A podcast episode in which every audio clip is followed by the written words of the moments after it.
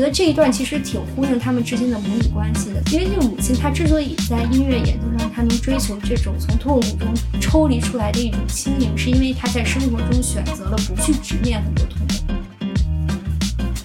我们的文学跟电影里面其实都有乡愁的概念，但是在他和母亲的相处生活经验中，乡愁只是一种传统观念，很多时候是一种逃避现实的负面情绪，而不是正面情绪。我觉得这个点也挺巧的。所以整部电影就是看完就是很开心，嗯，然后我会觉得，哎，好像我的这个秋天说不定也会很快乐的度过，没有那么悲伤的景色。而且看这个影片就感叹那个年代的香港女星真的太美了。就是大家也可以看这部剧来学一学秋天的穿搭。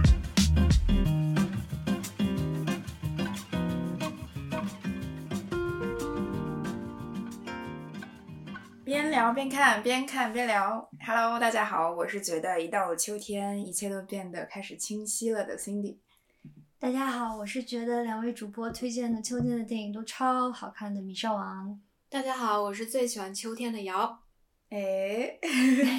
我们又是一期很应景的节目。其实我们这期录制的时间还是在初秋，对吧？但是这几天也会觉得北京的秋天开始慢慢的有那味儿了，所以我们就想到了这个话题。然后这话题其实也是临时起意，但是感觉又一切都恰到好处。无论是从我们仨的选片上，还是我们仨在看这三篇临时补课的一个体验上，我们都觉得一切就像秋天一样恰到好处。在开始今天的电影推荐之前，要不我们先各自讲讲自己对于秋天的体会跟感受吧。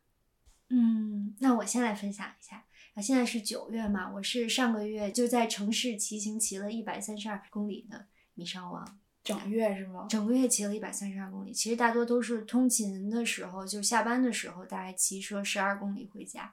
我最喜欢秋天，就是它温度特别清爽，呃，又有那种秋高气爽的那种蓝天，我就特别喜欢，然后就感觉是就是一望无尽的天空，然后还有在云朵下面骑车，就觉得特别自由，然后就能感受到风的温度、风的弧度。自行车上这样一骑，就感觉如果它最好是一个没有目的地的这种感觉，就感觉可以一直蹬下去，不会觉得累。然后我就觉得秋天对我来说就是一个特别适合骑行的季节。因为北京的夏天太热，冬天那个 风又那么的拉脸，秋天真的是对我来说是最好的季节，特别舒服。嗯，应该是上周五还是上上周五，就中午和老板吃饭，就我们在京 A 吃饭的时候，然后因为京 A 它那个它不是有一个在外面吃饭的区域嘛，但是我们没有坐在外面，就坐在门的附近，然后风就正好就是穿堂经过，然后我们从大中午就开始喝生啤，然后就觉得。哇，就感觉我在享受最好的季节，就感觉我的对，就我的毛孔都在快乐的感受这种风的温度，就觉得哇，给老板点赞，给老 板点赞。对，然后我感觉就是我骑车的时候，因为我会就是听嗯很多音乐嘛，然后我就感觉这样一直蹬一直蹬，就特别有一种冥想的感觉，就还挺奇怪的，配合秋天这个温度，就我真的是完全就只是在听音乐，真的什么都不在想。我的思绪是跟着音乐一起 flow。对我，我最喜欢秋天，是因为它的气温很合适，既不会太热，也不会太凉，而且颜色一一下子就从夏天的那种青翠转向了金黄色，而且秋天的金黄和红色它是有层次的，比如说有银杏、有黄芦、有枫叶，各种各样层次的，然后走在街上。你就都会感觉到很幸福，就不用去到公园里面。而且以前还在中西部上学的时候，就北美的秋天也会很美嘛。然后周末就会跟同学开车去到山里去看山上的那些美丽的风景，嗯，就印象会特别深刻。而且一到了秋天，就周末的 farmers market 就东西就很多，而且。美国人真的会很早就开始准备万圣节的那个南瓜，你就会看到那些农户把各种各样的南瓜都带到市场上来卖，然后搭配可能是橘色的向日葵，还有菊花什么的，就整个让人让人感觉是有丰收的喜悦。嗯，对。然后现在回到北京，也就养成了就是秋天经常会出去逛公园也好，或者骑车也好，然后爬山去看这种秋天的景色。因为其实北京的秋天也没有那么的长，对，可能到十月、十一月，然后冬天就来了，所以还嗯是挺珍惜这短暂的让人开心的秋天的。嗯，我对秋天的感受是三个字：呼吸感。嗯嗯，就是感觉我刚刚说秋天会让一切变得清晰，一个是因为空气会觉得更清晰，就是有种去除了夏日那种闷热，嗯，然后会更给你更多养分的感觉，嗯因此脑子也会变得更清楚。嗯对，然后不会有那种夏天，尤其是深夏的时候，会有 something stopping 那种感觉，你会被很多事情卡住。嗯比如天气太热，你还今天别出门了，嗯 或者是嗯今天太闷，然后感觉就是心情也会有点闷烦闷。对，然后秋天就会让一切都清晰起来，包括可能去公园里跑步会看到朝阳公园里面的荷花，嗯呃，没有那么的，就是层层叠叠的堆在一起，而是增加了一些留白的部分。嗯嗯，然后眼前里面的景色也会很有呼吸感。嗯嗯，这是我对秋天的体会，也是喜欢它的原因。嗯，秋天是最适合运动的季节。嗯，你说的那个朝阳公园的荷花，昨天正好刚皮划艇划的荷花，哎，有一个荷花一枝独秀，就只有一朵，还没败是吗？嗯，就嗯剩下它最后的倔强还在那里。嗯嗯，真棒。呃，那大家聊完了各自对于秋天的感受之后，我们通过三部电影一起来走进秋天最深邃的部分。嗯，然后我们今天就在这个现实的秋天还在酝酿的时节，被这三部电影强行拉进了深秋，然后期待你在深秋的时候听到这这期节目的时候，也可以感受到秋天的美好。说的真好，这个上白。说的真好。哎呀呀呀！我们今天要推荐三部电影，第一部是来自伯格曼的《秋日奏鸣曲》，第二部是来自徐安华导演的《刻图秋恨》，第三部是来自张婉婷导演的《秋天的童话》。三部都是经典中的经典。嗯，我们先从第一部开始，嗯然后请稍稍作为推荐人来介绍，简单的介绍一下剧情。嗯嗯，就《秋日奏鸣曲》，我之所以提到秋天，就想到它，其实最主要的关联还是在它的名字。它其实跟秋天关联的点还在于，嗯，因为它是一个讲母女关系的电影，然后它整个电影的情节就是一个七年没有联系过女儿的钢琴家母亲到访了这个女儿家，然后在家中发生的一些对话，针对他们童年还有他们的现在的现状的一些对话。嗯嗯，然后它整个的个房间的颜色就是那种橙红色，然后母亲到访的季节又是秋天，所以我就觉得是电影的名字，然后电影整体的色调和就是电影中的季节都让我想到了秋天。但是从剧情上来说，它其实是讲母女关系和死亡特别 沉重的一个电影，我觉得也是这我们今天推荐三部电影中最沉重的，因为这个电影其实我觉得是。一个挺基本的母题，可能在很多电影中，或者其实对于很多观众来说，大家都能产生很强共感的这么一个主题。这母亲，因为她是一个特别优雅美丽的钢琴家，无论是在外表上，还是在她事业的成就上，她都是一个特别成功出色的女性。这样的一个女性，在这个女儿小的时候就一直缺位。这个母亲看上去总是很笑眯眯、很温和，但是。你看不出他的喜怒哀乐，他生气的时候也会叫你啊，我亲爱的女儿，就是让这个女儿她从小特别自卑，因为她觉得自己长得不如妈妈好看，钢琴弹的也不如妈妈好。然后后来这个母亲就一直，应该是这个母亲出轨了，是不是？对对，嗯这个这个母亲出轨了，然后然后离开了这个家庭，然后留下了她和另外一个残疾的妹妹海莲娜。嗯，这一次到访其实对这个母亲来说是特别惊讶，因为她其实一是不知道这个残疾的妹妹已经从疗养院回来，现在一直是她的大女儿在照顾。对这个妈妈最强的冲击是一种极深的负罪感和就是她对这种母职的失职。可能我这样概括，可能概括的不太好，因为这个所有的精髓都发生在他们的对话和他们就是相处的张力中，但是能感受到一种很强的。母女之间这种爱恨交织，互相仰望，但是又互相 伤害，但是最终其实也并没有和解，可能两代人就是像互相伤害，一直持续下去，然后互相把自己的期望投射在对方身上，但是永远不能实现这样的一个，嗯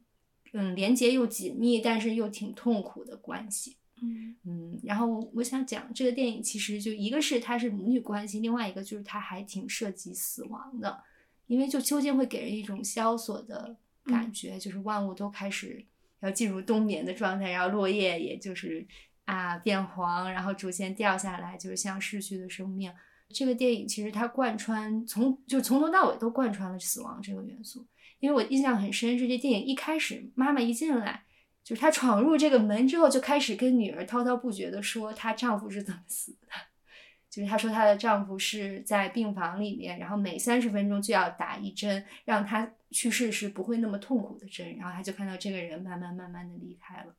还有一个死亡，其实就是这个女儿，她其实之前和她丈夫有一个孩子，这个孩子也是在可能活到三四岁的时候就离世了。对于这个女主人公来说，这个孩子她像是。就是他离开了，但是好像又没离开。就死亡对他来说，并不是那么的真实。可能对其他人来说，这个孩子离开了，就是真的物体上的离开了。但对于这个女主来说，她好像一直就存在在这个房间里。然后呢，就关于这一段，就是在她和母亲有一段特别长的独白，然后大家也可以关注一下，我觉得是特别精彩的，就是谈这个孩子的死亡，然后生命和这个世界的这种联系。然后其实挺有意思，就是母亲她听了这个话，她其实是不能承受这些沉重的，她马上就说啊，趁着现在天气这么好，咱们赶紧出去散散步吧。就她其实是不能接受，在女儿跟她倾诉这些痛苦的时候，她是承受不住的。然后这个就让我联想到，就是这个电影里面特别妙，也是我特别喜欢的一个部分，因为这母亲是钢琴家嘛，通过女儿弹肖邦的这个第二首前奏曲和母亲对这个。这个前奏曲的再演绎，就是他们对这首曲子的理解和他们的弹奏方式，很好的呼应了母女之间的关系。首先是说，这个曲子本身是一个挺沉重的曲子，后面的那些评论家都说它其实是跟有一种死亡的气息，就是它是叫 Painful Meditation the Distant Deserted Sea。这个可能前奏曲给后面人的这种。他的批注就是说，他是一个带有疼痛的这种沉思，一种很遥远被抛弃的深海这种感觉。然后这个母亲，她先听女儿弹了一遍，但是她显然是对女儿的演绎非常不满意，因为那个女儿她有一点笨拙的演奏，其实我感觉她是承受了很多痛苦，演奏是沉重的，沉浸在这种痛苦中的。这个钢琴家的母亲就对她的这个演绎很不喜欢，就她说。嗯，我记得他的原话是说，肖邦是是有很多感情，但他绝对不是多愁善感，还是觉得女儿太沉浸在这种痛苦里了。觉得这一段其实挺呼应他们之间的母女关系的，因为这个母亲她之所以在音乐演奏上，她能追求这种从痛苦中抽离出来的一种轻盈，是因为她在生活中选择了不去直面很多痛苦。就比如说，她离开这个家，她离开了就是她应该照顾的这个她的二女儿，就是她残疾的二女儿。她其实一直在这个家庭中缺位，就对丈夫不忠，然后对两个孩子也没有足够的照顾。然后有时候她，比如说巡演回来了之后，她会给女儿报复性的照顾。突然就是说啊，让她让她读很多书，然后说她牙齿不好看，就带她整牙齿。做的这些事情是对自己愧疚的弥补，而不是从这个女孩的角度来想怎么对她最好。所以对这个女儿来说，这也造成了她很多的痛苦，因为她以为她一直是在爱妈妈，但她其实她不得不接受妈妈强加给她的这些东西，反而给她造成了巨大的痛苦和焦虑。嗯，所以我就觉得这个在她的眼睛中也能表现出来，但是母亲却说你这个太沉重、太矫情、太多愁善感了。那那我在想，她这种轻盈又是哪里来？那她这种轻盈是哪里来的呢？就是因为她。选择性的不去看这些痛苦，所以我就觉得伯格曼他在音乐上好有品味，然后他选的这个曲子我也特别喜欢，然后感觉他一是在这个曲子整体的风格和主题上呼应了，就是他贯穿全篇死亡这个主题，然后同时通过母女对这个曲子的两次演绎，又精妙的反映出了他们的母女关系，我就觉得这个电影大家也可以在这块着重的关注一下，嗯。嗯。我其实也很喜欢刚刚稍稍重点讲的这一场戏，嗯，因为我记得当时母女二人穿的衣服，一个是绿色，一个是红色。对嗯嗯，然后他们俩形成的对立，其实，在电影一开始就非常的明显。母亲见到女儿的时候，女儿其实一直都是，她可能是强颜欢笑吧，嗯但是她的面色一直都是非常痛苦的。嗯，可能她嗯从小到大都是在这样的一种很悲情的角色里面走过来的。嗯对，然后呃，我还想提一下，就是为什么呃很喜欢这部电影，因为其实这部电影一直在夏天的时候就已经在我的电脑里边了，但是我一直没有找到合适的时间打开它，嗯因为我觉得有的时候我们自己就像这个电影里面的母亲一样。我们还是本能的想要快乐，想要去逃避生活中那些痛苦，所以 我觉得我就是一直没有打开它的一个原因。嗯，但是也很感谢秋天，它真的来了。嗯，然后也因为这期节目，我愿意去打开它，去体会那种母女之间，还有生活的选择上所带给我们的这些思考与痛苦。嗯嗯，我自己就觉得秋天相比于如果说夏天是给了我们一个生活和谐与快乐的假象的话，秋天就像母亲的闯入一样，打破了一切所有的平静。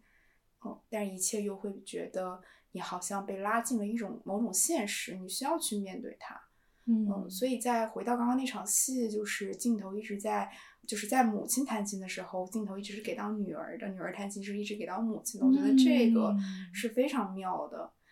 当时我发现两个人，虽然母亲是快乐的，然后女儿可能更多的是悲情的色彩，但当时弹琴的时候，两个人都陷入了某种沉思，甚至母亲的表情上还带着某种就是隐含要落泪的那种感觉。嗯嗯，虽然我无法具体形容当时两个人的心情是嗯怎样的，我个人的理解可能是母亲，她也体会到了女儿这么多年的一些痛苦，嗯嗯，然后也感受到了自己的亏欠，嗯，但是最后在仍然要以自己的那种压迫式的方式去回应女儿，然后女儿就是她其实更多的是说出了自己真实的想法，就是嗯我一直很崇拜你，然后我就觉得永远都比不过你，嗯我觉得她可能更多的是因为这个而难过。嗯，所以我觉得这场戏给大家去重点看一下，包括去体会刚刚稍稍说的音乐的这种与画面上之间的一个联嗯系。嗯，可能每个人都有自己不同的体会。嗯，对，我也记得，就是母亲跟女儿弹琴的时候，他们彼此聆听的那个人脸上的表情。嗯然后女儿听母亲演奏的时候，脸上很明显露出的仍然是那种爱慕跟钦佩，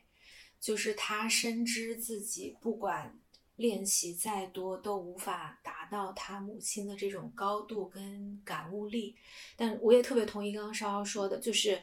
母亲因为她在现实中无法跟自己的亲人做这种非常深入的。带有情感交流的这种对话，所以她会把自己对于很多人、很多事情的理解倾注到对于音乐的演绎当中。嗯就我有的时候甚至觉得她对那些琴谱跟对这些曲子，比对自己的亲人都要好。比如说，他说演奏这个前奏曲，他已经演了几十年，每一次看这个曲子都有新的理解，但是他却没有像理解这个曲子一样去理解他自己的女儿。嗯嗯，我觉得虽然这个片子它的场景都发生在女儿的家里面，然后都是通过对话来带出一些往事，但是我觉得伯格曼特别厉害的是，他能够把这些人物他们为什么会变成现在这个样子交代的很明白。因为这个母亲她其实，在女儿向她抱怨小时候对她缺乏关心的时候，母亲说：“我小时候父母也没有照顾我，嗯照顾过我。”嗯然后可以感受到，就是母亲在成长的过程中，她肯定对自己要求是很严格的，是一个完美主义者。然后因为小时候没有得到过这种来自父母的爱，所以她可能也不知道怎么样真正的去爱护和关心自己的孩子。就是如果要用一个标签来去形容他的性格的话，我感觉是有一点点亲密回避型的人格。嗯，就刚刚稍稍也提到，就是女儿提到自己早逝的儿子，提到说觉得儿子可能会在另外一个世界嗯还生活着，嗯然后这个母亲她是没有办法理解到这个层次的情感，所以她就没有办法接话。然后包括另外一次也是她半夜惊醒，然后女儿也听到声音也起来，他们在这个客厅里有一场近似于就女儿近似于发泄的对话，然后母亲接住这个对话的方式也只是 OK，我听到了，但是我没有办法给你任何回应。嗯，所以当时我是看到这样子的人的时候，会想到生活中会有这样的人，但是你确实也很难去改变他们。嗯就是嗯，另外一方可能会需要承受更多。嗯对，然后我还观察到一个比较有意思的点，就是刚刚 Cindy 也说母亲跟女儿的穿着嘛，就女儿在母亲到访的时候，其实穿的一直都是绿色，然后睡衣是蓝色的。但是母亲来访前，我记得她穿的是一件红色的毛衣。母亲离开之后，她去墓地给自己的呃逝去儿子扫扫墓的时候，穿的是一件那种枯黄的外套。嗯就感觉母亲在的时候，她是要尽力维持一个年轻的女孩子，然后充满活力的形象，然后让自己的母亲高兴，还是有一点讨好型人格在里面。嗯就母亲不在的时候，才感觉她可以真正的稍微做自己了。嗯然后另外，我觉得比较妙的一个人物是小女儿那个海莲娜，嗯就是她母亲是不太愿意面对她的，可能一方面是出于自己的完美主义，不愿意承认说，在她生育女儿的过程中有这样一个不完美。嗯然后另外一方面，我甚至会觉得这个小女儿某种程度上是对母亲那个不愿意面对的不完美的自己的一种逃避。嗯因为我记得母亲在跟那个大女儿半夜聊天的时候，她最后是躺在了地上，嗯就她说她背疼，嗯然后同时切到的是小女儿，她不知道为什么就从床上起来了，一直在地上爬。嗯就我觉得这两个镜头其实是有一个巧妙的呼应的。嗯对嗯嗯如果说我们今天推荐的三部电影，因为秋嘛，就是俗话说伤春悲秋，《秋日奏鸣曲》这一部可能是既伤又悲，嗯然后它带给大家的这种悲伤的冲击力可能是最大的。嗯但是我还想提一点，就是伯格曼还是一个比较有复杂性的导演，我很喜欢这部电影的开头和结尾。相当于开头跟结尾又把我们从母女的这一段比较纠结、痛苦的关系中抽离出来。嗯嗯，如果说你在这个关系当中的话，你会觉得审视他们俩可能是就是纠缠与痛苦大于快乐，但是在这段关系之外，生活永远都是复杂的。嗯比如说开头，我很喜欢那一段丈夫的自述，在丈夫的眼啊睛里，妻子是如此的美妙，嗯没有那些母女关系之间的这些不好的一面。然后在结尾的时候，当母亲回归到自己真实的生活里面的时候，就是她在火车上的那一段，她又好像回到了某种他自己意识里面真实的自己。嗯嗯，所以我觉得这部电影我还挺喜欢这个开头跟结尾的，让这个伤与悲稍微的那么融合了一点点。嗯嗯哦，就我还想补充一下，就是因为刚才辛迪说，就是伯格曼的那个对这种复杂性抓的特别好，然后我还想补充说，就我觉得他音乐品味也特别好，就这个真的会让我特别喜欢，因为我觉得就我在看电影的时候，因为我看到这个名字里面有奏鸣曲，所以我才想看。就之前想看的另一部电影是《东京奏鸣曲》，嗯，但我发现这两个电影里面虽然名字都叫奏鸣曲，但是音乐里面出现的曲子都不是奏鸣曲。但是电影结构有一点采用了奏鸣曲的那个嗯乐章的结构，对，嗯嗯对，嗯嗯嗯，就感觉这段音乐，我觉得对电影的塑造真的是点睛之笔，特别喜欢。然后想到那个母亲的男朋友，嗯就是有一次在他们家聚会演的是巴赫的大无，嗯就觉得拿巴赫跟肖邦放在一起对比也挺妙的。嗯嗯，包括我觉得这部电影其实跟他的另外一部叫《呼喊与细雨》其实也有一定的联系。嗯哦，但是那个可能是刻画的是三姐妹之间的一个感情，嗯但也有其中一个呃残疾的妹妹存在。嗯嗯，然后可以作为补充，大家可以嗯感兴趣可以一同观看。那我们接下来就进入到第二部，今天由瑶来推荐的《刻图秋恨》。嗯，好呀。之所以会挑这部影片，首先也是因为它的名字里有秋，嗯，其次就是说起秋天，就除了刚刚大家讲到的，可能是会有一些萧索的意象之外，我还会很容易的联想到跟一些离愁别绪相关，尤其是今天我们录制就是中秋的前夕，嗯。就什么人有悲欢离合，月有阴晴圆缺，所以就很容易会想到这种底色不是很明快，然后可能是跟个人的漂泊命运有关的影片吧。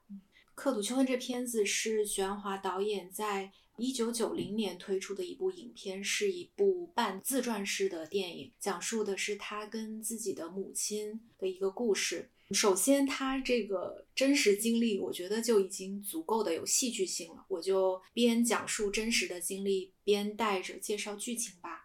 就是许鞍华的母亲其实是一个日本人，但是许鞍华是一直到初中毕业的时候，他才知道。就小时候他只觉得自己的母亲跟其他人不太一样，然后他自己也会被剪个西瓜头上学，然后跟其他小朋友也不一样。一直到初中的时候，有一次偶然的机会，就他从父亲的口中知道了母亲不是香港人。他才意识到为什么当年自己的爷爷奶奶是这样对待他，然后他为什么，呃，回到香港跟父亲团聚的时候，父亲对他是这么的包容。对，然后后来徐安华是上了港大之后是去了英国留学，留学毕业了就回到了香港工作，然后当时他的妹妹就已经准备嫁人要去嫁到加拿大去了，然后母亲那个时候提议说想去日本探亲，因为小女儿已经走了嘛。然后许鞍华是陪母亲踏上了探亲之旅，然后在那边，因为许鞍华他不懂讲日语，但是从母亲的言谈之中，他其实是经常跟身边的这些亲人或者朋友提起说啊，我女儿刚从英国回来，拿了硕士学位。就许鞍华当时是只听得懂 master 这个学位，可能在日语里边，可能是 master 是差不多的。嗯，然后许鞍华就说他们在说什么，是不是在说我坏话？然后那时候他的母亲就跟他说：“那你知道我那几年在香港就是过的是什么样的日子了？对，就是那个旅程之后回来之后，许鞍华就打算把这个经历拍成一个影片，就是记述他母亲的大半生吧。但是他这个想法八三年就有了，但是一直没有拍成，一直到后来他结识了台湾编剧吴念真。”然后他把刚才就是这些故事也跟吴念真讲了，吴念真就说：“那你就拍这个好了呀。”嗯，就都挺好的。所以在九零年这部片子就诞生了。嗯，然后这个片子的名字其实是来自于一首创作于清代的男音。然后这个男音本身讲述的是当时的妓女生活的这种非常凄凉、非常凄婉的一个情境。里边有一句词，可能大家一一听就知道是“凉风有信，秋月无边，看我思交情绪，好比度日如年”，就是也是描绘了跟秋天相关的这种比较飘零的情绪。然后这个男音也是出现在了这个电影里边，就是主角就是许鞍华的爷爷，就曾经躺在床上听这首男音。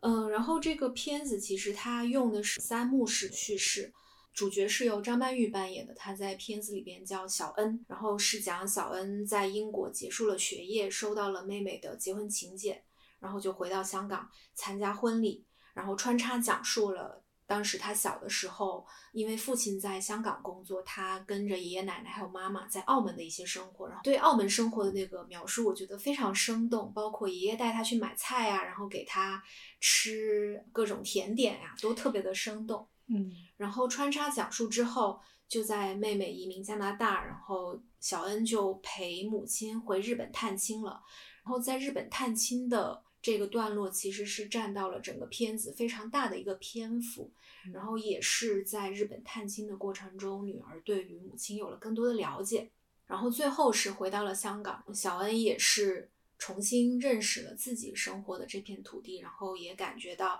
他的母亲更加融入了这边的生活。嗯，特别巧妙的是，片子最后的落点其实是小恩去广州看望他的爷爷奶奶，因为爷爷奶奶其实是内地人嘛。然后最后他们还是想落叶归根，就真的要回到中国这片大地上。我还记得爷爷最后跟小文说：“呃，不要对中国失望。”你看这个人生轨迹，就觉得其实讲的不仅仅是母亲，其实也有徐安华对于自己重新思考，想要呈现什么样的母亲形象，然后再一层一层的往外延伸，通过母亲与爷爷奶奶，呃，与在日本的舅舅也好，还有一些发小，甚至是当时没有在一起的喜欢过的人，旧情人，对，然后包括跟女儿的一些关系。一层一层的往外延伸，去丰富和完整的这个人物，但是对于观众来说，可能是刚好相反的一个顺序，就是像剥洋葱一样，是从母亲跟周围的人之间相处，然后到最后才真正了解说母亲这么多年是怎么走过来的，她是为什么会变成这样的人。嗯，对，就就有几个片段，那个嗯母亲真的很可恨呢，就是会让你觉得，呃，其实为什么会这样？对不对，嗯然后包括我自己的母亲身上也有这一点，就我非常能理解张曼玉当时那些，我靠，我怎么我我妈怎么会变成这样？嗯对。对，比如就说他们那个要结婚的时候，然后给了他穿了一件，你一定要穿这个红色的裙子，就是土到炸。嗯然后他们去烫头，然后妈妈非说咱们仨都得烫一样头，这样看起来才像 像一一家家人然后特当时有个特别巧，就是张曼玉是拒绝的，说啊我不嗯要烫，不烫头就不是不是一家人了吗？结果就最后还是烫了。她后面嗯出出来的时候，那个特别好笑，对，就好像跟母亲在赌气一样。嗯嗯，然后就张曼玉吐了一段时间，但是 但是还是无法掩盖她的美。张曼玉太美了。对就片子里有很多这种细节，就是发型这个，我看的时候是会想起之前我们看那个《美国女孩》，其实也有对于发型的运用嘛。对嗯对，而且母亲在小恩刚回到香港让她烫头的时候，紧接着的是小时候她母亲因为小恩准备去上学了，嗯，就强硬的给她剪那个西瓜头，还让她穿那种日本的水手服，就是还不错。嗯对你就会发现，就刚好相反，就小的时候母亲还是印会按照会把女儿按照她印象中的那种审美，像日本人一样的审美来去打扮。在小恩长大之后，你看她参加婚礼也一定要穿红的，然后一定要烫头，然后包括母亲自己回到日本，其实她她的发型烫的也是当年香港最流行的那种大波浪，然后穿的也是红的，就跟他身边的那些日本朋友是完全不一样的形象。你那个时候就能感到，其实他已经是一个香港人了。嗯，对，而且母亲可能底子就带着那种生来的骄傲。首先，她嗯是、也是大户人家，嗯嗯，然后她带着女儿回日本去探望爸妈的那个坟的时候，就会说：“哎呦，那个，你看我们家也是，也是这种这这么有地位，的。”当时其他人家的就是一个小土坡，我们这是一个大墓。对，就说你当时外公外婆那样，我都不好意思说。嗯，但是相反的，他在日本的家人面前炫耀的又是另外一边。就比如说，我女儿从英国回来，很会念书，因为舅舅舅妈卖那个祖屋是为了去东京跟他们的儿子一起住，然后小恩的妈妈就会说，香港是跟东京一样的大城市。我都住十五层的大对 大公寓。妈妈很爱比，就是说我看到那个我的老朋友们一个个又变嗯胖、变老，我自己就很开心。哇，当时听到那个，我真的是，我也不想有一个这样的妈。嗯但是我会理解她，她这样子的不安，其实他说到底是一种不安全感嘛。但我嗯觉得是可以理解的，因为在抗战期间就跟着他的哥哥到了那个当时的东北生活，就嗯他们是平民嘛，但是在那边生活，然后是战后认识了小恩的爸爸，就许鞍华的爸爸，然后他们就相爱，然后在一起了。所以他一直是作为一个异乡人的身份在在外生活，他可以依靠的其实就只有自己的家人。嗯所以我会很能理解，就是他会需要通过自己身边的这些关系，或者是这些外在的条件，去给自己戴上一层很坚固的盔甲。但我觉得比较欣慰的是，也是在日本的时候，他感觉到自己的女儿是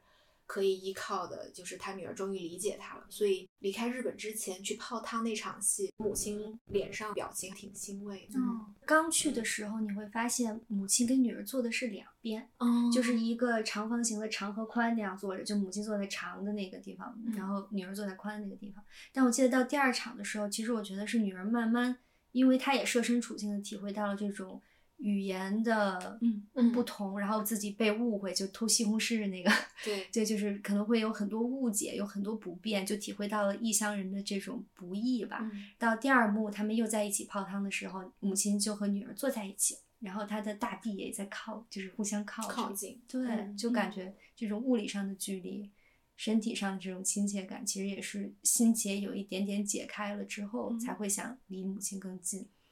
对，就嗯剧本有很多这种细节和符号的呼应，在母亲身上，在女儿身上，就剧本真的写得很好。就还有一个我我印象比较深的是，在小恩小时候，就是母亲可能做饭，她的饮食习惯就还是比较像日本人嘛。然后奶奶就特别嫌弃，说：“哎，你妈做的东西又生冷，又不喝汤，没味儿。”然后就把那个小恩拉到他们自己的房间里，给他喝炖汤什么的。等到母亲年纪变大了，去日本日本探亲的时候，就说：“哎呀，这里的食物又生冷，我还是想念那个煲汤。哦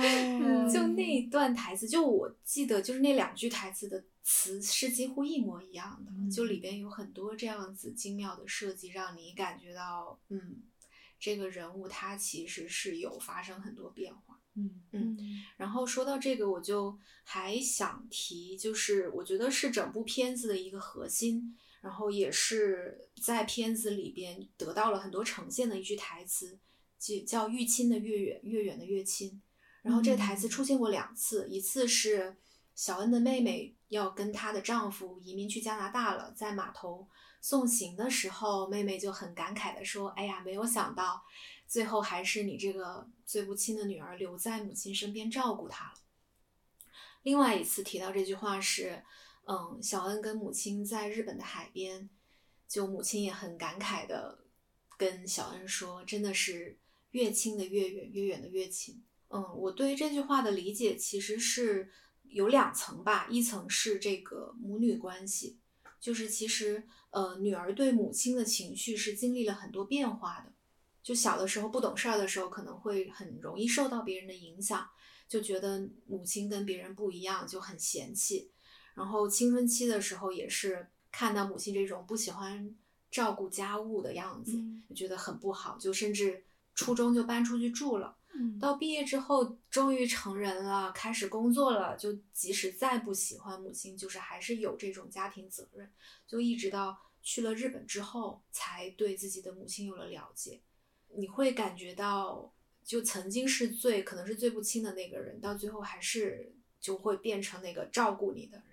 嗯。然后另外一层理解是，对于主人公在什么地方生活，比如说对母亲来说，她的血缘里是跟日本是最亲的，嗯。可能对于像香港、澳门和内地来说，他是一个异乡人，但是到最后他就变成了一个香港人，因为像玄华他自己也说过，他妈妈已经被香港同化了，但他自己不知道，又不觉得，就以前可能可能他会整天夸日本有多好啊什么的，嗯嗯，然后对于女儿来说，她跟妈妈生活在香港，就是自己最熟悉的地方的时候，她是没有办法跟母亲真正亲近的。一直到去了日本，一个她对她来说是非常陌生的、语言又不通的地方，她设身处地的体会了母亲的一些经历之后，她才产生了理解。就在这里边，我觉得这两层关系对于这个越亲的越远，越远的越亲，其实是有一个很巧妙的诠释。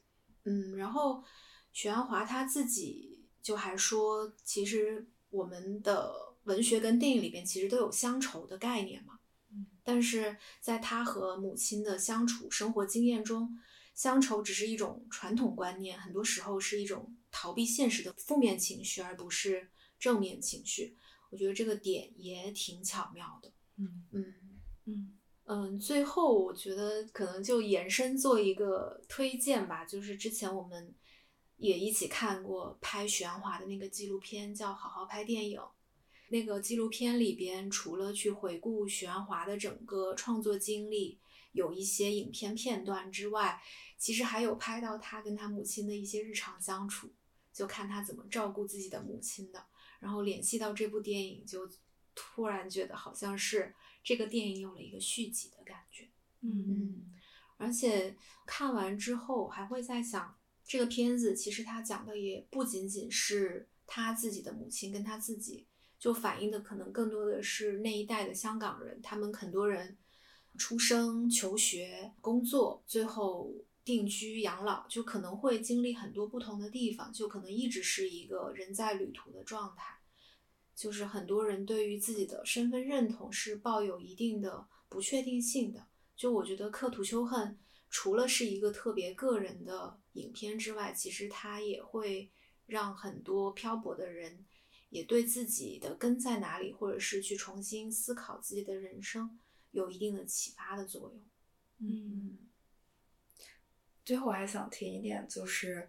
我为什么昨天我在看的时候，我觉得哇塞，真的徐安华真的了不起，因为他在拍这部电影的时候肯定是剥了一层皮的，嗯就。是虽然是他从他的视角可能是这样的一个自传，是因为他是导演嘛，但是我发现在很多细节上，他都尝试在通过自己的视角和呃通过母亲的视角再做一个双重叙事。嗯嗯，比如说有一些他小的时候童年的镜头，嗯，他的一些做法也可能给当年的母亲带来了痛苦，嗯，所以他又尝试着把母亲的那个感受、那个角度的感受又演绎了一遍。我觉得那个很巧。比如说他小的时候，他在外婆外公的那个楼上阳台上的望爷爷奶奶，呃爷爷奶奶望嗯到街、外面街上的那个视角，其实拍了很出现了很多很多次。嗯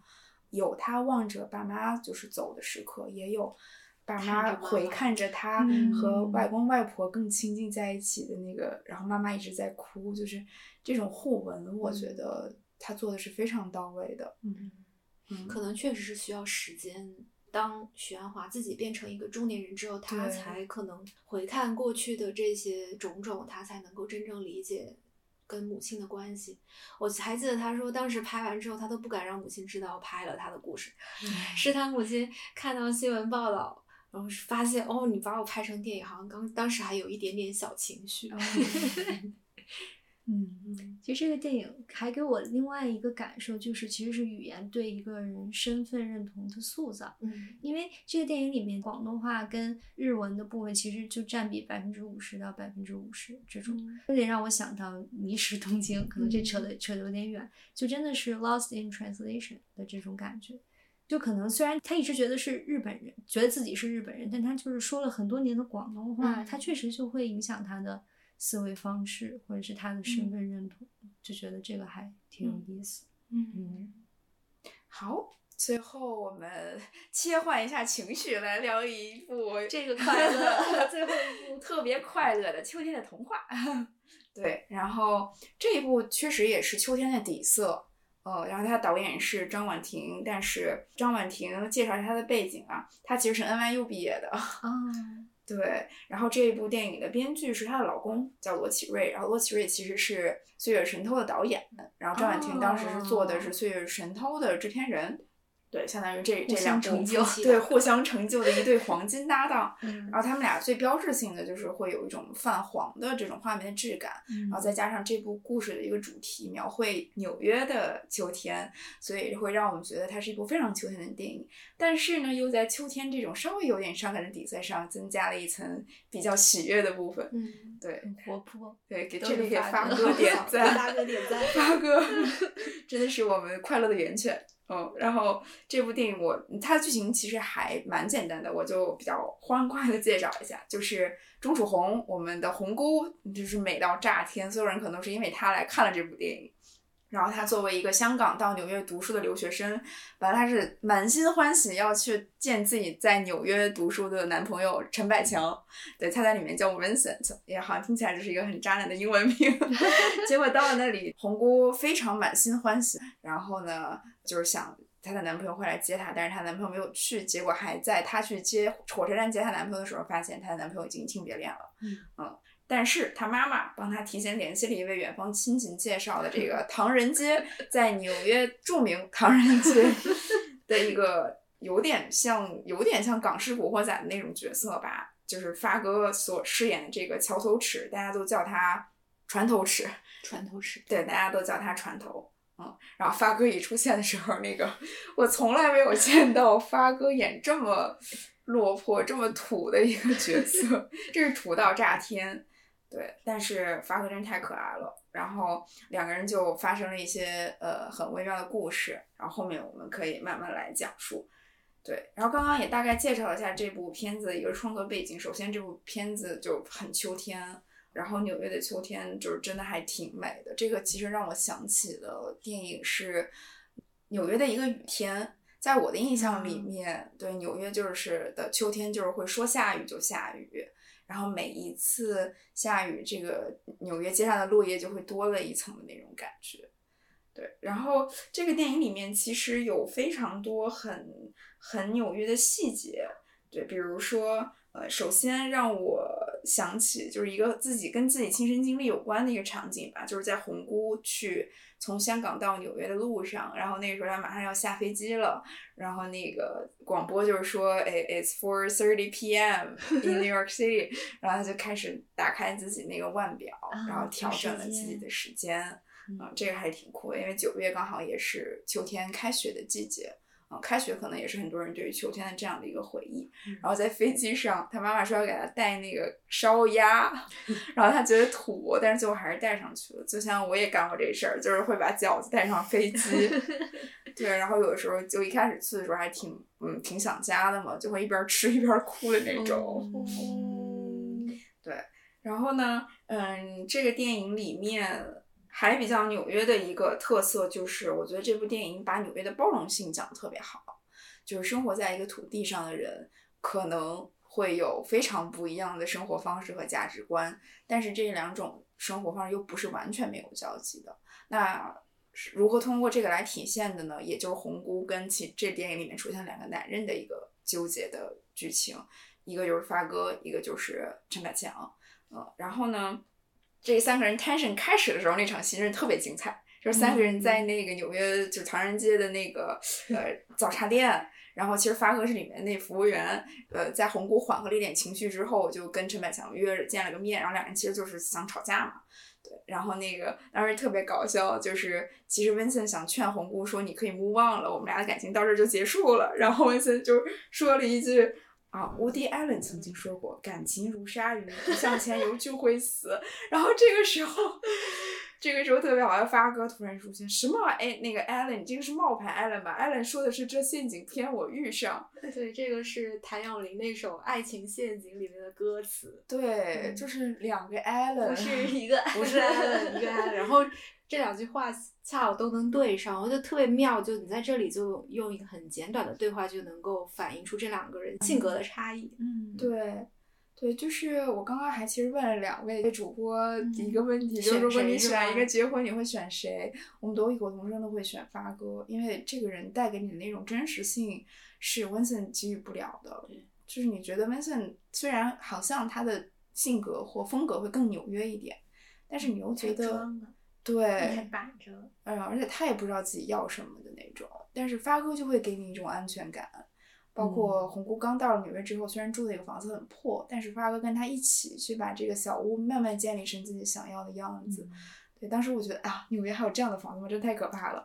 而且发哥的动手能力很强啊，因为红姑说她想要一个书架，发哥就给她打了一个。我想说这样的男的太太好了吧？对，而且他会记住你说的话。然后我还觉得王张小宁特别厉害的一点，就是能把香港那种古惑仔的角色给他生生的搬到了纽约，然后毫无违和感，这真太牛了。就是发哥有非常非常多。特别逗的细节，比如说他刚到了，说那个呃红姑说那个明天你你开车带我去接我男朋友吧，然后发哥就说女人真的是茶包，然后我笑爆，对，然后红姑说茶包是什么意思？然后发哥说你没读过英文吗？茶包就是 trouble 啦，对，然后还有一个呃细节就是。发哥会问他：“你来纽约是读书吗？你读什么呀？你你你是读赢吗？不是读书。”嗯，对，就是后来我查了一下才知道，就是读书书，因为发哥在里面就是赌博的一角色嘛，然后他就是不能讲书，一定要讲赢。嗯，这个还挺妙的。嗯，所以在这里看到了两种生活价值跟两种香港文化跟纽约那个文化的一种很复杂的一种感受吧。嗯，就这个还挺有意思的。要不然我们再讲一下，就是船头跟茶包的一个感情戏吧。对他们一开始相遇的时候，茶包有求，然后发哥就必应的那种。发哥就会说：“我就住你楼下，你要是有什么事儿你就踩地板。”嗯，对对对，这个还是挺挺可爱的。然后每次茶包有什么事儿，比如说求他去他的那个带他去 babysitter 家，然后发哥会用自己很幽默的方式去缓解当时很尴尬的气氛。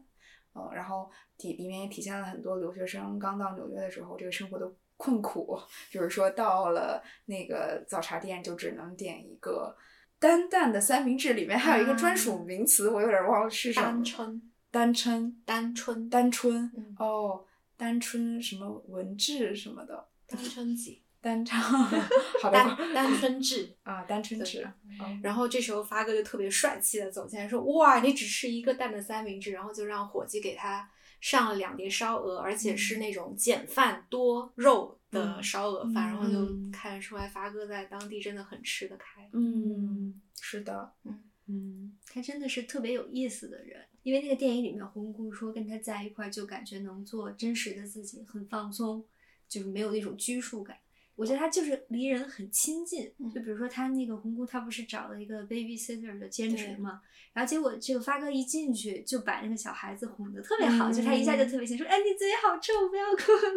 来，就一下就拉近了跟小朋友的距离，就感觉这种人就是很招人喜欢。对啊，就是其实已经很久没有看看到这种就是很单纯、很纯、很纯粹的关于两个人互相吸引，嗯。然后你就会让你忘记说现实是什么样的。哎呀，这两个人合不合适？这种就其实有的时候没有那么多复杂的东西。嗯，特别同意。然后导演还是加了一些港式爱情片的情节，哎哎，就跟那块手表有关啦，就是加了一个麦琪的礼物的一个情节。嗯，对，然后那个表其实对红姑来说很珍贵，是他爷爷送给她的。嗯然后当时他们一起逛在纽约的大街上，就看到了一家店里面卖的表带，然后我觉得很好看，但是它价值八百美美金。美金，对，嗯发哥，我操，这么贵！但是发哥有一天就非常开心，然后好像也是赌博赢了钱，嗯然后开着自己那辆破车 就去买这个表带，然后把车也给了那个老板，说就这些了，我就这些东西了，但是我想买这个表带送给我喜欢的人。嗯然后满心欢喜的回去，但是结果那个时候红姑已经要走了，然后走的时候红姑会给他一个礼物，然后结果一打开，哎，哇，这简直是命运的捉弄。就很妙。嗯，而且那个我记得那块手表的时间也是四点半，就刚好是红姑到纽约的。时间哇，当时那一瞬间真的是，嗯，然后故事到这里就结束了吗？哎哎并没没有并没有这个，我们就不要剧透，不要剧透了，哎留给大家自己去嗯去体会。嗯对，就我觉得片子里边有好多可爱的小细节啊。嗯对，比如说，呃，因为发哥其实他英文很差很差，但是他愿意为了红姑去买红姑喜欢看的歌剧的票，然后音乐剧，百老汇的音乐剧。呃，如果大家知道的话，这个票是很难抢的。嗯然后发哥为了为了他去排队，甚至插队被人骂，然后被当成黄牛的。嗯，这个警察好笨，他都听不懂我讲的英语。对，他的英语是 You talk is yes talk，哎，talk is no talk。你说的都对，我说的都不对。对就发哥好多金句啊。嗯，对，他还会说什么？我什么都没有，我只有自尊。嗯，就那个拿完绿卡拿金卡，穿鞋要穿袜，英文讲 grammar，想做就去做，船头爱茶包。这个太可爱了，太可爱了。嗯，对，这里我一定要还 Q 一个细节，就是发哥那个，就是发哥可能一直有一个自己，嗯，想要也从假装自己是一个在纽约正经大学留学生毕业的一个身份和状态吧。这个也代表了他跟某种自己想往向往的一种阶级的一种 gap。然后他桌上就摆了一张自己的毕业证书，但是我觉得那个好像应该是那应该是红的。姑送给他的，我觉得。对，不然我们在想他英文怎么会这么差，然后，然后上面就写着那个船头尺，航海博士，对然后船头纸航海船头尺航海博士，然后下面还放了红姑给他做的一个水手的小桃小桃捏的小桃人，嗯，我当时就是备受震惊的是，我仔细看了一下那个 被假冒的证书上面写的 title，竟然是我大学的名字，我就惊呆了。校友了也校友了，知名校友。跟船头大哥也是有点缘分。嗯，嗯，所以整部电影就是看完就是很开心，嗯，然后我会觉得，哎，好像我的这个秋天说不定也会很快乐的度过，没有那么悲伤的底色。嗯，而且看这个影片就感叹那个年代的香港女星真的太美了。就是大家也可以看这部剧来学一学秋天的穿搭，嗯就红姑穿的衬衫啊、西服啊、大衣啊、围巾啊，哦，都好好看。看美女就是美的享受。就我觉得这两部电影里面的人都太美，哎，曼玉跟 红姑两个人真的是，太美美了，就感觉自己已经没有用语言可以形容了。嗯，秋天的有的时候，秋天的美就是没有办法用语言形容的，嗯对吧？即使烫了那么土的头，还是那么的美。这卷发不是谁都能 hold 得住。对，最后就是发哥真的是不愧是影帝啊！你要不然你再讲一下最后那场戏，就是啊发哥的那个。对，这个就是，其实就是我们刚才说那个，刚才有提到那个布鲁克林的那幅画嘛，就是红姑她要搬家去搬到那个住宿家庭里面，住宿条件会更好一些。然后那个小姑娘也希望她搬过去。然后这个发哥不是带着那个表带儿回来想找他送他这个礼物嘛，结果就发现他跟陈百强从家里出来要离开了，然后他的笑容就缓慢的尴尬住了，然后凝结，然后又带着一丝悲伤，就说啊你要走了这种。这个当时其实是，嗯，他们在拍戏的时候，呃，有好多唐人街来的人去围观，所以当时那个场场面就特别混乱。但是呢，这个体现出了这影帝非常精湛的演技，就他迅速进入了状态，并且以一己之力把这种情绪感染给了就是身边所有的观众，就大家都。就是从这种嘈杂的状态下安静下来，然后就跟着他一起失落、犹豫、悲痛。嗯，哦，就他真的好的演技是可以感染身边的人的，就能把这种嗯情绪传达到。相信也他已经把这种情绪传递给了马上就要看这部电影的大家。哎，嗯，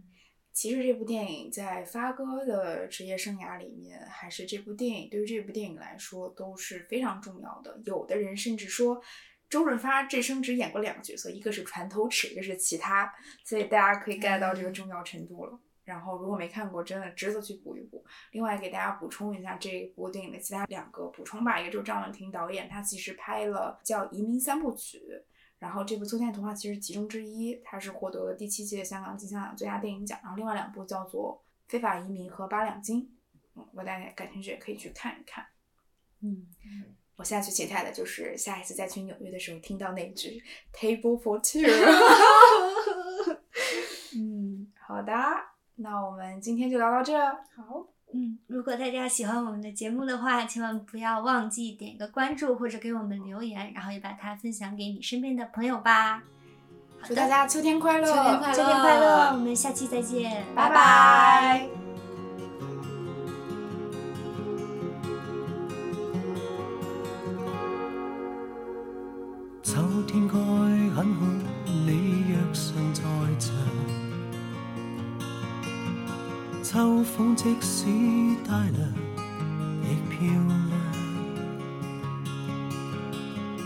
秋中的你，甜蜜我梦想。就像落叶飞，轻敲我窗。冬天该很好，你若尚在场。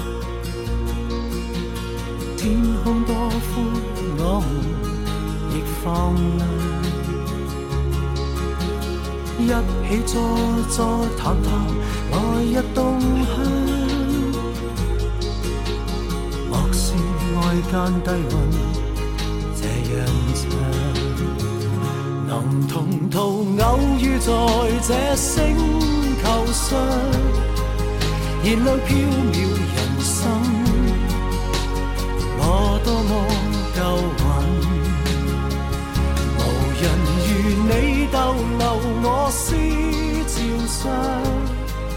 从没再